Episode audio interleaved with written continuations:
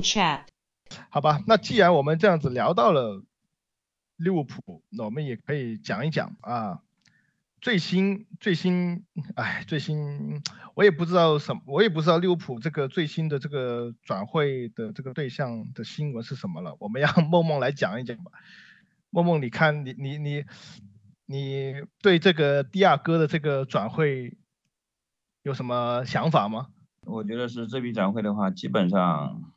从我个人的判断应该是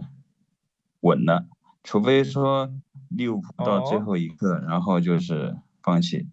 对，那那有可能真的是会让大家所有人都很失望。现在整个所有的一个绯闻的话，我不说利物浦这边，我先说整个从德国，甚至包括阿根廷的媒体啊、法国的媒体啊，对。所有的媒体的指向都只有一条线索，第二个去利物浦，这不像别的传闻，甚至说有一些会拉出来抬价压价，包括前段时间也有说迪亚布哥会去曼城啊这些，在那个媒体上根本就没有传播两天就被就销声匿迹了，所以说我是觉得是说，迪亚哥跟利物浦现在就完全绑定在一起的，他就是一种可能性，利物浦在等卖人在筹钱。对。哦，所以这个这个为什么拖这么久呢？其实就是在等利物浦在卖人来筹钱。哇，这个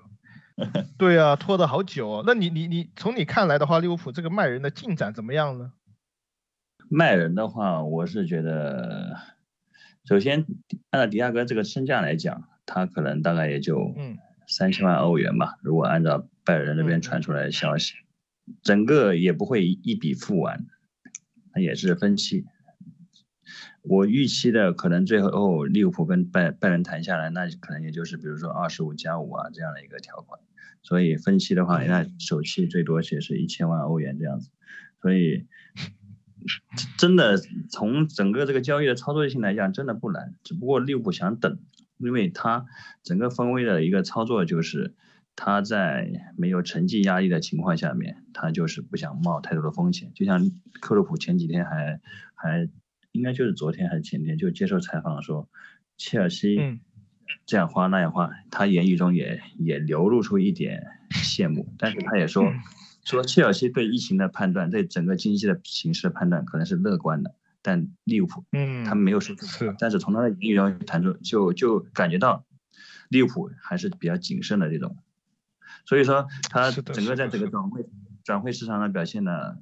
表现的情况来看，就是他情愿到最后一刻再来买，先把人先卖掉，一切求稳。嗯，所以其实就是说，也也不好说利物浦是真没钱还是假没钱，但是反正有一点是比较明确，就是利物浦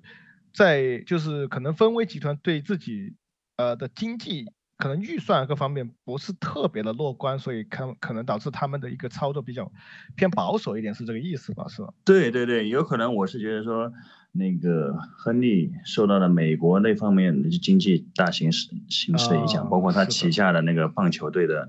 那个运转不是特别的顺利啊，这样子。嗯，明白。那既然聊到了第二个的话，那我们也想让。想先先先让西西来谈一谈第二个吧，就是你你这第二个也是出自巴萨，后来去了拜仁，然后可能现在现在有可能可能也要再转会了。那从西西你的角度来分析的话，你觉得第二个这名球员他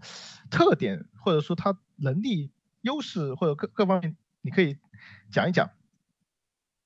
嗯，我迪亚哥对他出自巴萨，然后他嗯二十岁的时候我就开始看了，然后嗯，迪亚哥他他现在在拜仁呢，嗯，有点类似于皮亚尼奇在尤文，嗯，两个球员他都是技术型前腰，改中圈一带的发牌器，小技术非常出色，触地球很有想象力，嗯，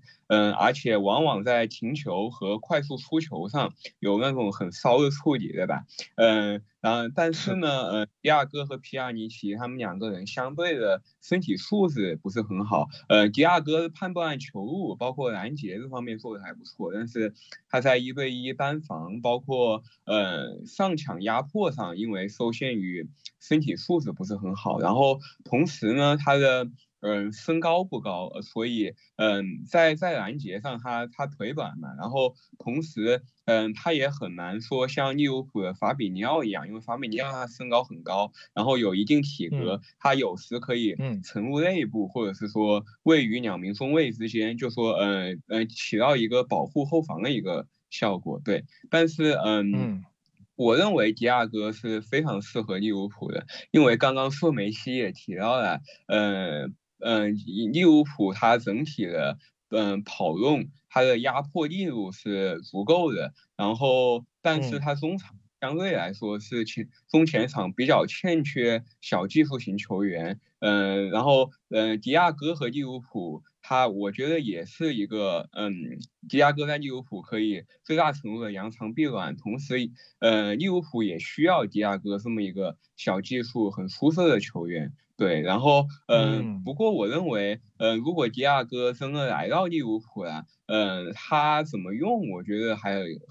很讲究，比如说他是跟法比尼奥一起出场，还是说，嗯，迪亚哥。嗯，和和另外两名像嗯维纳尔布姆啊，嗯亨德森啊，凯塔啊，这样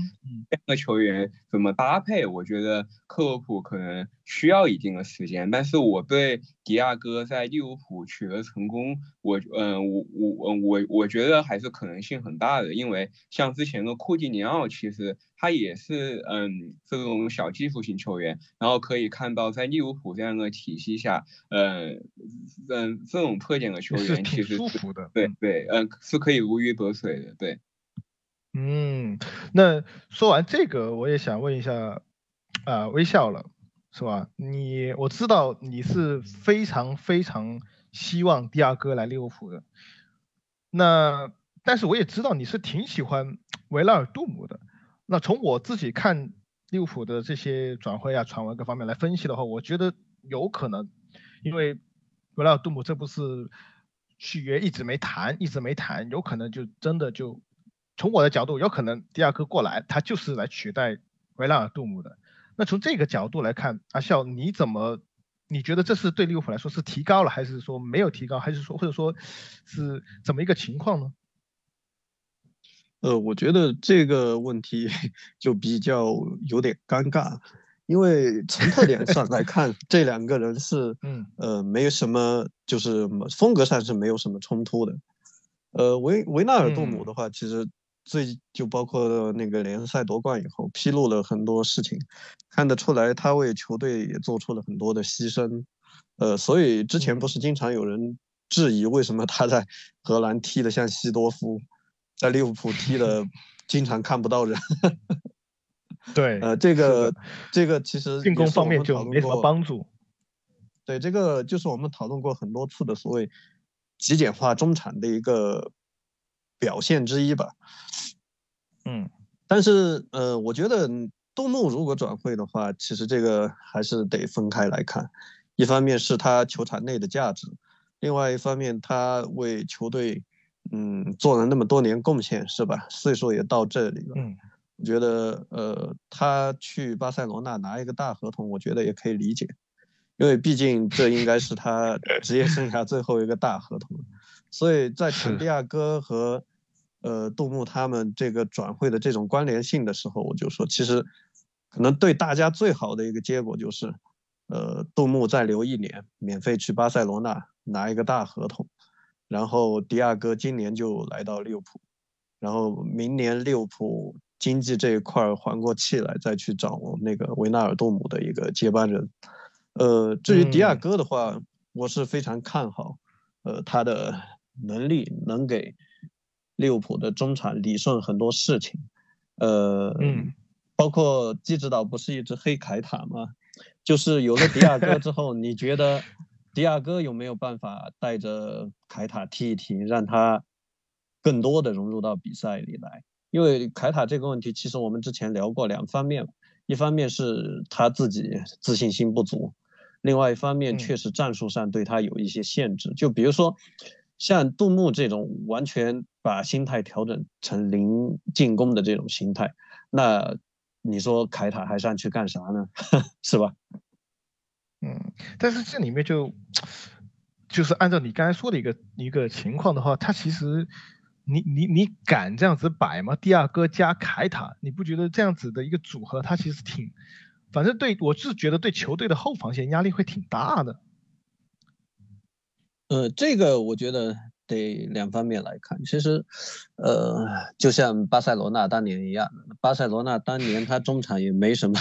不不不不不，别别别别别别别碰别碰别碰，这个你你你你还敢拿迪亚哥跟凯塔来跟人家哈白对比吗？你这个真的不是不是对比，不是对比。我的意思是，就是利物浦现在他那个后防线，包括那个法比尼奥。他们之间的这个展示出来的一些特点嘛，其实，嗯，总的来说，就我们之前聊过很多次，就是法比尼奥他身边需要的是什么样的一个中场，对吧？因为法比尼奥他本来出道，他整个，呃，在某些方面他这个速率慢的这个问题是一直伴随着他的，呃，所以我总的来说，法比尼奥他身边他是需要那种，呃，能快速。上抢的，包括对灵活一点的这种比较敏捷的一点一这种球员吧。嗯，呃，这点的话，从这点来看，其实凯塔和迪亚哥都是符合这个要求的。但如果你说那个迪亚哥他搭档的是法比尼奥或者亨德森，他们三这个三中场的话，那我觉得 问题反而还更大一点，因为这是这是这是最大可能的一个中场组合了吧？如果第二个来了，最。最大可能就是这么一这么一个三人组合了吧？假设假设他还是 T 四三三的话，呃，为什么我说这个组合我觉得问题是最大的？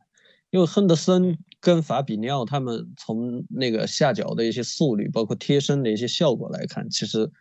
都是有所欠缺的。就像利物浦打一些比较重要的比赛，过去他一直都是让米尔纳去贴身去死缠烂打。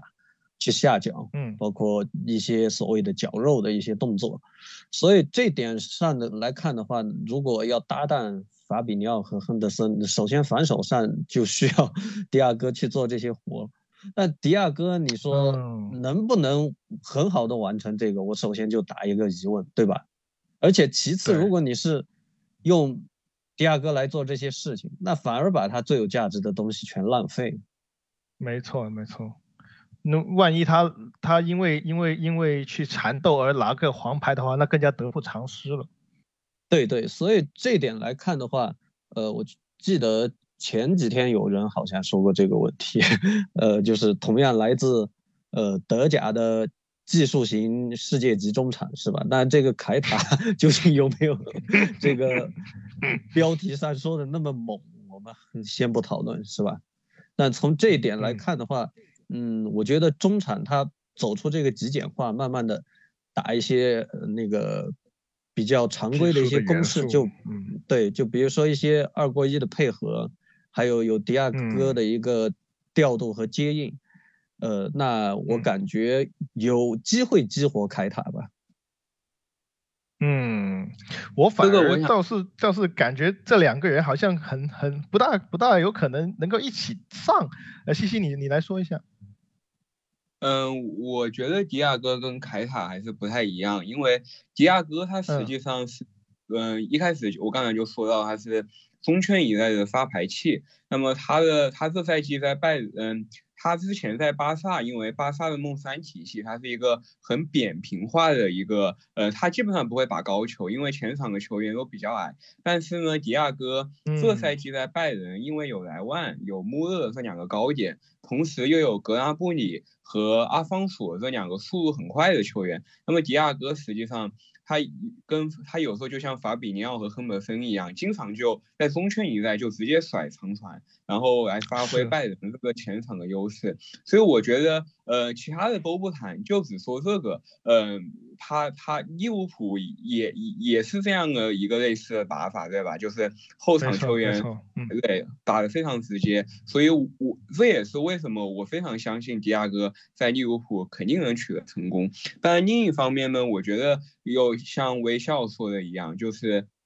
像米尔纳和维纳尔布姆他们的两名球员，其实他们的防守、缠斗，包括上抢，对吧？这方面是做的还比较出色的。而且我们知道利物浦他是呃克洛普他的一个战术，就是他嗯在克洛普的战术哲学里面，高位压迫可以说是最重要的。那么如果迪亚哥上场以后，呃他他如果和凯塔一起上呃八浪，那么它利物浦的整体的这个嗯。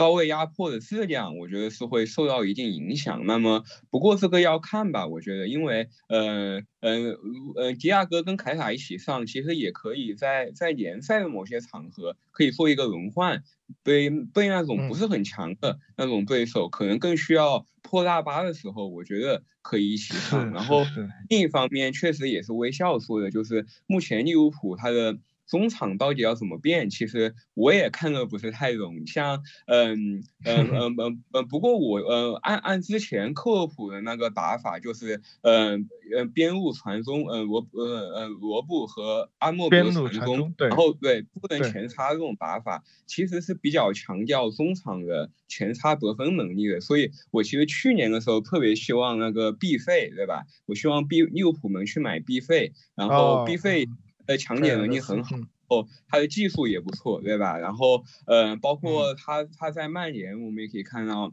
就是他适应英超是没什么问题的。然后，但是克洛普反而他没有去买像毕费这样一个特点的球员，反而，而且他反而还要卖掉有一定插上能力的维纳尔布姆，像去年逆转巴萨就是维纳尔布姆进了两个球，对，然后他反而要去买迪亚哥，所以这个我觉得。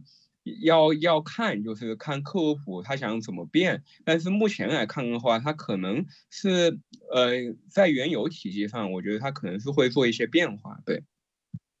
嗯，克洛普应该也不想 卖杜姆，但是现在是杜姆可能他的那个合同方面 还没有谈妥。其实关于这点的话，我也想问一下梦梦。呃，我自己是挺喜欢维纳尔杜姆的，所以我自己也是挺关心他的这个啊续约的。嗯，我有两个疑问呢。第一个就是，呃，其实杜姆跟利物浦的续约，我们我我我知我们都知道，其实利物浦的续约一般都是要提前大概一年半到甚至两年就已经开始会谈的。然后，其实也就是按道理来说，他们不太。不太常会出现说，哎，剩下一年了还没有谈完续约。我我想，我第一个问题就是，为什么利物浦跟杜姆，嗯，这个续约的这个纠纷会就是延续这么长的一个时间呢？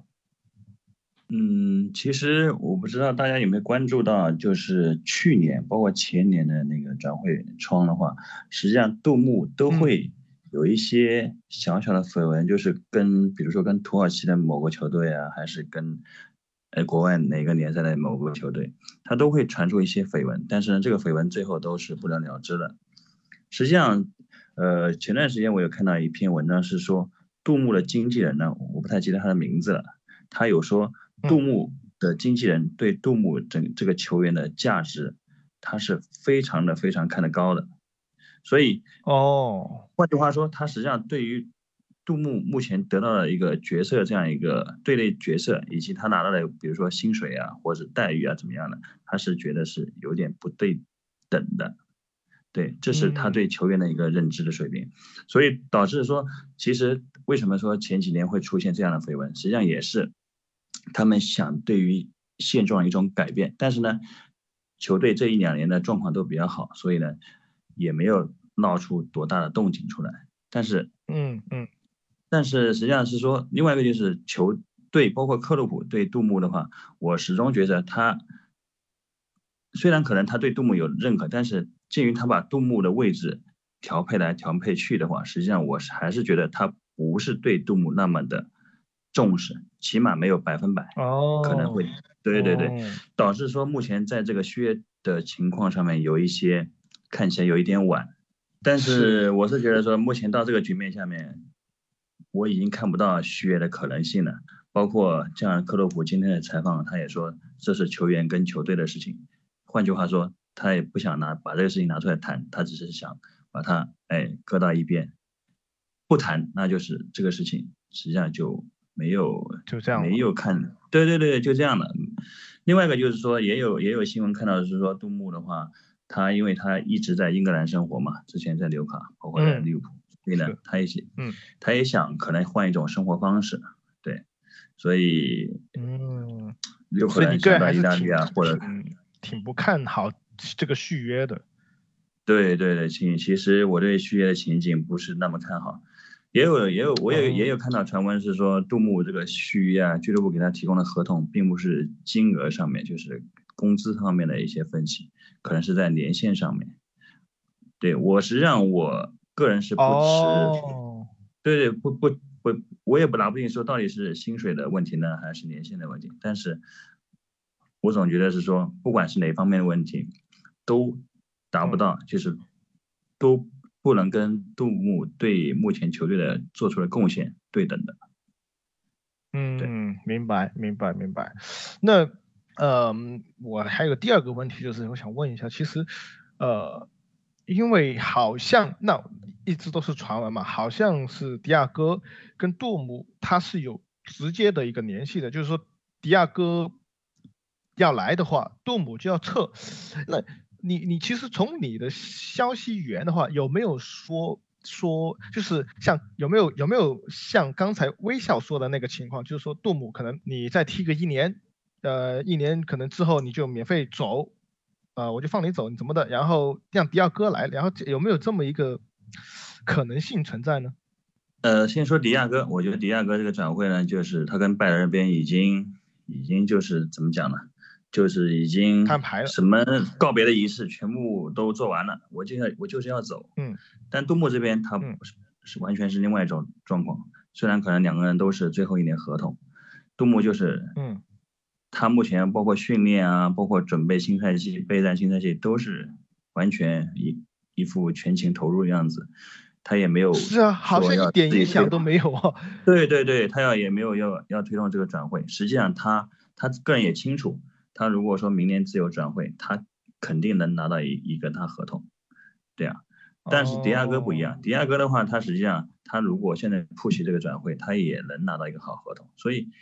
包括他在现在在拜仁最后一年，他也拿到了，呃，还没到最后一年，但是他就是最后目前来说只算他他自己心目中的最后一个赛季的话，他拿到欧冠冠军，他也是十分圆满的。嗯。